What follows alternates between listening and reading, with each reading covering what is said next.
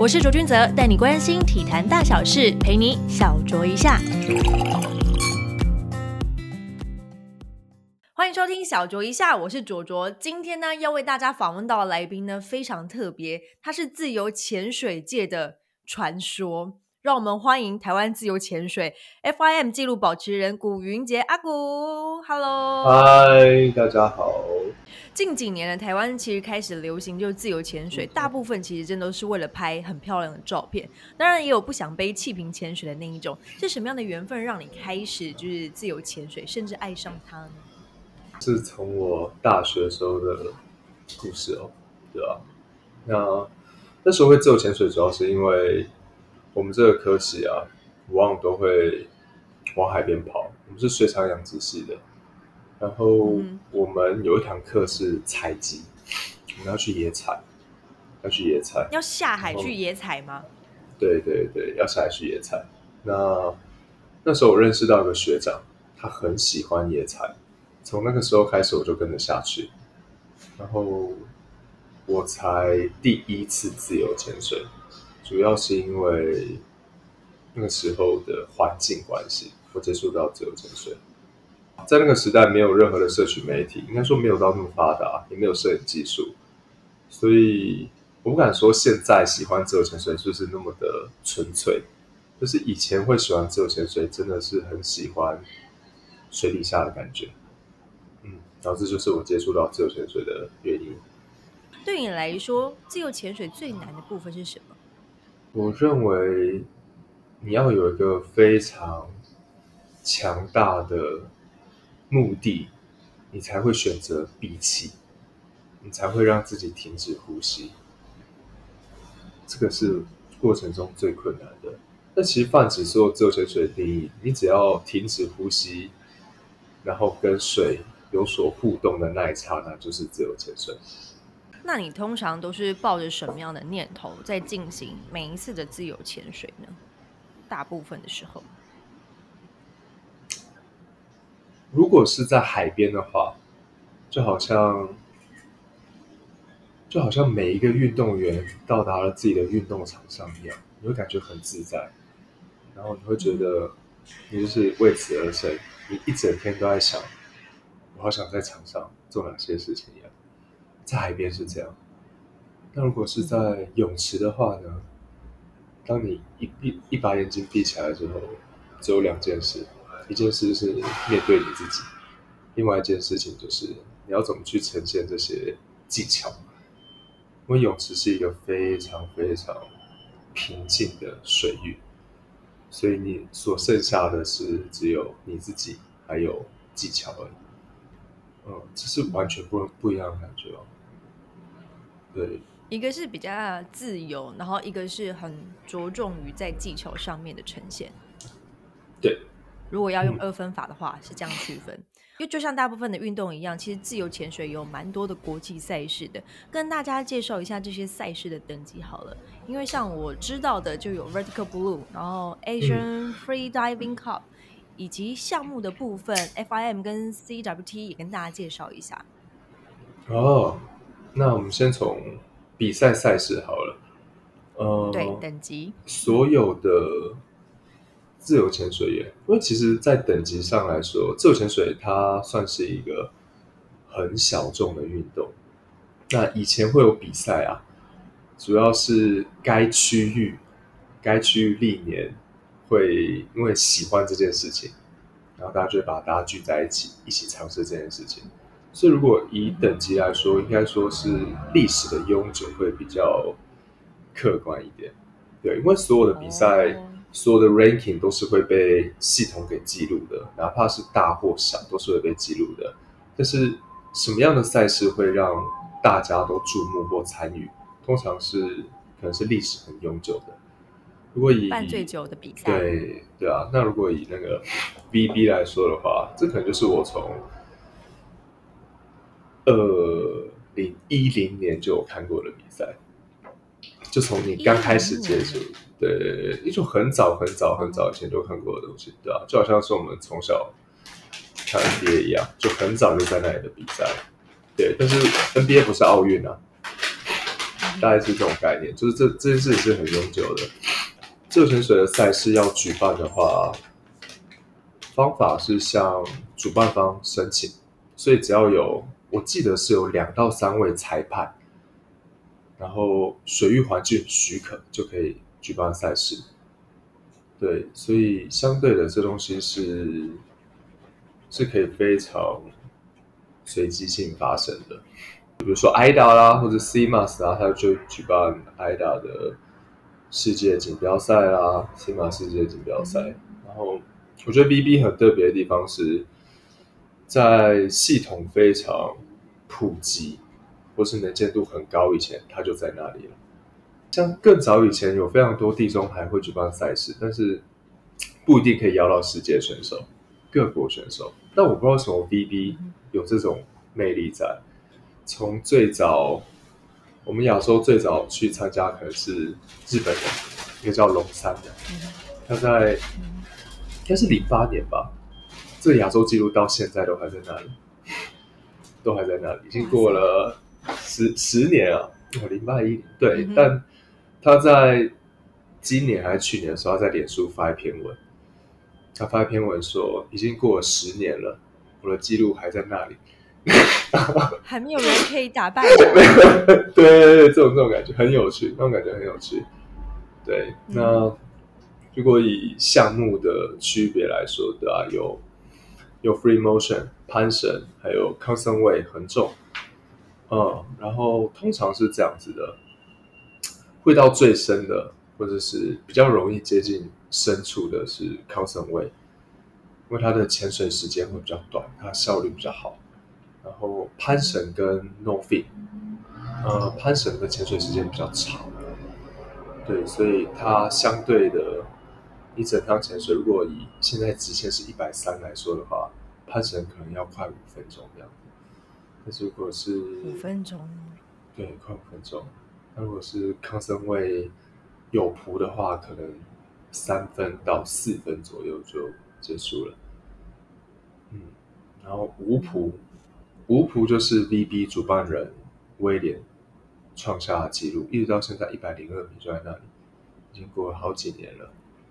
对，但是很困难，无蹼非常非常困难，因为它的技巧性的质量。嗯，对。这是大概就等于是三种自由潜水的比赛项目，有分三种概念了，就是有一个攀绳的啦，然后还有就是负重的以及无蹼的比赛方式。你自己下潜最深的记录是，我看新闻媒体报道帮你记录是一百零二公尺。如果我们用一般建筑物来做比喻，一层楼约四点二公尺的话，你应该就是下潜了大概二十四层楼，那是一个什么样的境界呢？其实最后，最后的感觉不是在像你们看到的数字，我觉得在三四十米之后，没有那种数字感会越来越迷茫，真的会越来越迷茫。你会专注的是在感受上面，因为我们在三十米之后会进入淡醉的状态。这这感觉很微妙，淡醉，然后加上巨大的水压，那心里面的感觉是什么？哦，这就是最神奇的地方。你要在这种非常极端的环境下呈现很柔软的心情或情绪，就好像现在在说话、喝咖啡一样，就这么的自在、优雅。这很困难很困难。哎，好像也你没有一丝杂念可以去想这件事，你会被修理哦，你会被你会被大海修理哦，大海修理，他绝对会修理你很长很长。如果你有一丝的，哦，我想要下更深，我想要更好的表现，我想要我想要，你只要有这三个字出现，你就不得了了。自己有曾经遇过，就是真的让自己稍微多想了一下子，然后发生什么样的状况吗？有，有有有，真的有。有一次，我第一次尝试一百的时候啊，我第一次尝试一百的时候是我在三个月，三个月从六十米然后到一百米，我每天都是，我到一百米我只花了一个礼拜，从六十到一百，所以我每天是十米十米的加，这对自由潜水来说是非常非常激进的，非常激进的。我那时候有一个念头，我很想完成三位数字的下潜，非常非常想，但我从来没有想到，应该说我没有静下来想到这的代价是很大的。所以当我第一次九十米的时候，我是九十五米；我第一次八十米的时候是八十八米，我就这样一直加上去。然后当我到一百的时候啊，我那时候在回程七十米的时候，我第一次感觉到我回不去、欸，真的，我感觉到我这样子一定回不去了，我的心态不对了。对，心很然后慌吧？不是慌，是对我完蛋了。大，概是这种的感觉。那你知道那种绝望跟求生意志混在一起的感觉，真的是很糟糕。没办法，你要呼吸啊，你要呼吸，你的身体就会动，你会动，你就会往上游。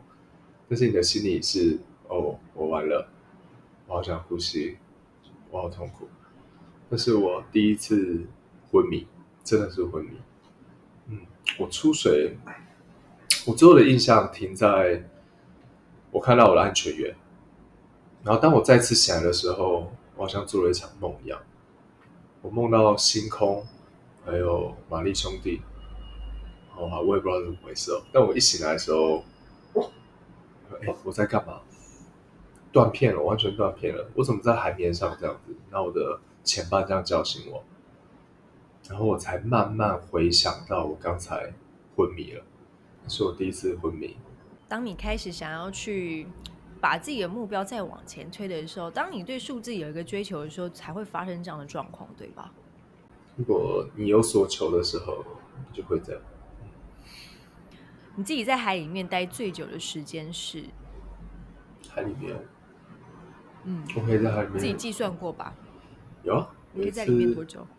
六分钟哎、海里面哦，不是水面，嗯 不是水面哦，是闭气者是海里，面。是闭气者六分钟，对吧、六分钟真的超久的耶！嗯，我自己也觉得蛮神奇的，真的很神奇。嗯这不是被预期的，但是是就发生了，很神奇。通常这样的记录，不管是说你要下潜的深度啊，或者是你闭气的时间，都是在你没有预期的情况之下发生吗？还是你自己会先想好我大概要做到什么样的程度，然后才会停下来？这攸关到我们的前半制度。如果你的状况允许的话，或是 partner 的能力所及的话，在他的最佳介护能力范围内，你可以试着去尝试你想尝试的。但比赛毕竟是跟其他人竞争，那你们其实也都是一个一个下去下潜，不会说一起下去去做这件事情。你你如何在比赛的过程当中就让自己保持平静，然后在比赛的时候下潜的时候，会会去想些什么东西来来让自己保持脑袋清醒？哦，对啊，它它终究是比赛，回归是一个比赛。嗯但是我觉得这个竞赛很有趣，是你自己决定自己的表现。在比赛前，你不会知道大家明天的表现是什么，但大家要写一个小纸条，比如说比赛前一天嘛，我们要宣告自己的表现，我们会写一张小纸条，就是放到一个盒子里面，然后这就是明天你的比赛表现。对，但你可以决定你决定的，然后你不会因为其他人做什么事情来左右你完成的事情。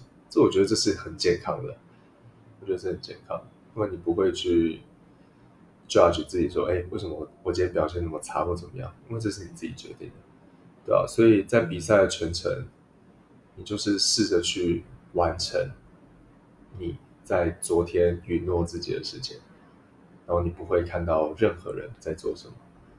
所以是每一次的比赛，就是会有这样子的程序，让大家来去做自己的目标设定吗？每一次的比赛都有吗？对，哇哦！没错。这也是蛮特别的，跟其他运动赛事是不一样的。因为你其他运动赛事，你不会去预期自己跑多久、跑跑多长、跑多快，或者是得几分那样子，这是完全不一样。这这反而是我觉得是一个自由潜水一个精神，就是给自己一个一个目标的设定，而且是在比赛之前就做这样的事情。对，没错。你曾经说过，小时候的梦想是想把台湾周围的海域全部都潜过一遍，这个目标目前已经达成了吗？剩花莲的海域，哦，剩花莲花莲了。那像你刚刚其实有提到说，如果在自由潜水的过程当中，尤其是在很深的地方的时候，你稍微有一些其他的想法，基本上大海就会修理你。但在自由潜水的过程，你又觉得大海给了你哪些回馈呢？再让你回到陆地上的时候，这个东西还是可以帮助着你的，会让你有收获的。他不断提醒我，当然，我觉得。一个人有喜欢一件事或爱上一件事情的能力是很难得的，它会让你不断的去发掘、去探索、去尝试、去练习。我觉得这是大海。如果说他给我一件事情是很启发性的话，应该是这件事情。因为我觉得一个人要很热衷一件事情是。很困难的，但是有一件事情会让你没来由的每一天一醒来就想要去尝试，想要去看看它，不论用任何方式，这是我觉得是最奇妙的吧。那我觉得这种感动是，我觉得每个人应该都有属于自己，或是自己会被感动的事情。但这件事情是我，我觉得我从这大海或哲学的过程中，让我最启发的，还有被值得被记忆下来的事情，就这一件。因为我觉得自由潜水它不是很吃身材的运动，或者是很吃嗯肌肉啦、肌群啦，它反而非常着重在心理。还有大家都熟悉的呼吸上面，所以我觉得一定有很多很有天赋的走潜人在，哪怕是台湾，一定有非常多比我更优秀的走潜水员，只是他们现在还在路上而已，还在路上，还没有去探索到自己的潜能，这样子。对对对，因为你过往七年呢。都是在参加就是自由潜水的深度深度赛，今年是第一次参加那个泳池，最大的不同跟挑战是什么呢？对你来说？No，这就是完全不一样的项目环境诶。像我现在已经练习了，哎，可能也快一个月了吧。我觉得适应了吗？我觉得没有没有，我要去比赛，我要被修理了。完全没有那种心理上就说，嗯，大海我都可以了，游泳池应该也是可以去征服的吧？没有这样想法。一开始就一开始就这样想，后来觉得完蛋了，完全就不一样了。太天真，对，太天真了，真可爱。但是 我觉得很有趣哦，我很有趣，因为这个这个，嗯。我第一次，我第一次试着寻求协助，对于泳池的项目，对，那我就要跟一个中国的自由潜水员，对，她是中国全项目的纪录保持人，一个女生，也也是亚洲纪录的所有项目保持人，我们在聊泳池部分，对，然后当这种知识在交换中，才会发现。我们认知的领域是截然不同的，截然不同的。从调息、入水、游泳、出水，我们着重的东西都是不一样的。对，所以当我在跟他分享的时候，他会觉得哦，好神奇哦，因为他不做深度，他完全泳池。嗯哼。然后我是完全深度不做泳池，所以我们打从调息，调息可能就完全不一样，就不一样了。然后入水，游泳、出水换气都不一样，完全都不。因为泳池是一个你想要闭气闭多久，只有你自己可以决定的。深度不是，深度是你到底了，你就想办法回来。对，比如说我我宣告深度我要潜一百米，我就要试着完成一百米。泳池是你说你想完成一百米，你可以当下再加个五十米，或是不用完成一百米，你可以完成七十五米。但如果你到一百米的话，你到七十五米不行啊，你要换气，你要回来，你没有办法放弃。但有时很容易放弃，你也可以一直继续。这是我觉得这两个最大的差异。对，那当我们在交流这些技巧的时候，你就会发现自由潜水的面向很广，它可以是垂直的，也可以是平行的。因为自由潜水是一项我觉得危险性其实挺高的运动，如何要让就是初学者轻易的喜欢上它？你在安全上有没有一些建议呢？身为已经是一个自由潜水的资深玩家，跟大家推荐一下。哦，对啊，因为自由潜水的危险性是像峭壁式的，它可以非常的 peace，但是你一发生风险的话，通常都蛮严重的。对，那如果以初学者想要接触到这项运动的话，我本身是一个自学的自由潜水员，因为我们那时候也没有什么教练，就是我们那时候台湾的第四位自由潜水教练。对，那你自学过程中，你可以得到所有你经过困难的回答，就是哎，你撞壁了，你受伤了，你可以得到答案。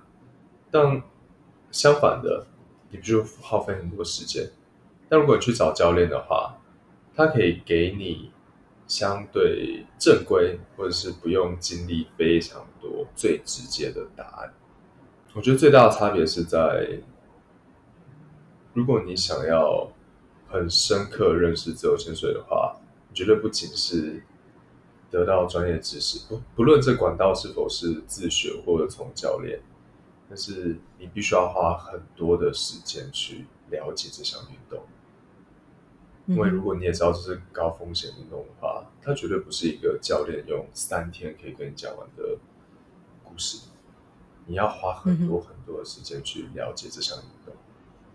对，所以如果以自由潜水初学者想要认识这项运动的话，自己先找找所有的资料。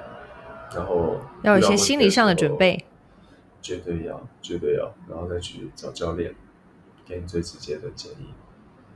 对，嗯哼。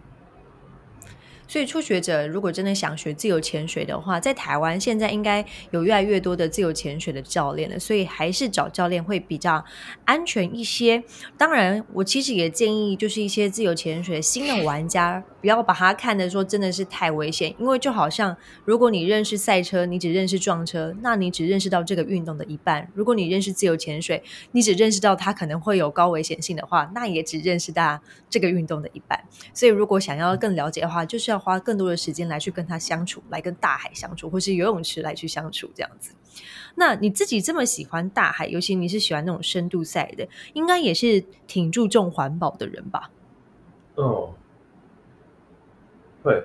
有没有分享日常可以如何保护海洋，或者是我们不管是背气瓶啊，或者是我们去自由潜水，都可以怎么样去做到？我们把这些垃圾可以随手带回上岸呢？有啊，就。就每次上岸看到垃圾就放到自己的浮球里面。哦，对，放到浮球。如果自由潜水，应该大部分都会带浮球去当做一个坐标，然后就可以放在里面带回来。对对，就放浮球里面。你自己在哪个海域？目前台湾 就是真的有让你觉得啊，怎么会这么糟糕的情况有发生过吗？哇，这个好严重啊！好像台湾没有一个海域没有垃圾。全部都有啊！全部都有啊！全部都有。我天哪！那希望大家去玩水，真的不要再制造垃圾。呃，也不一定啊，有些可能是从海海那里漂过来的，也不一定是从岸上出去的。对，台湾人的环保意识还要再跟更加的，就是升级一下，要不然我们那些海里面的生物都会遭受我们的荼毒。今天谢谢阿古接受我们的访问，希望在这集访谈之后呢，我们可以很快再去找阿古潜水，因为玩水的日子是最快乐的。好，谢谢左左，谢谢阿古，谢谢。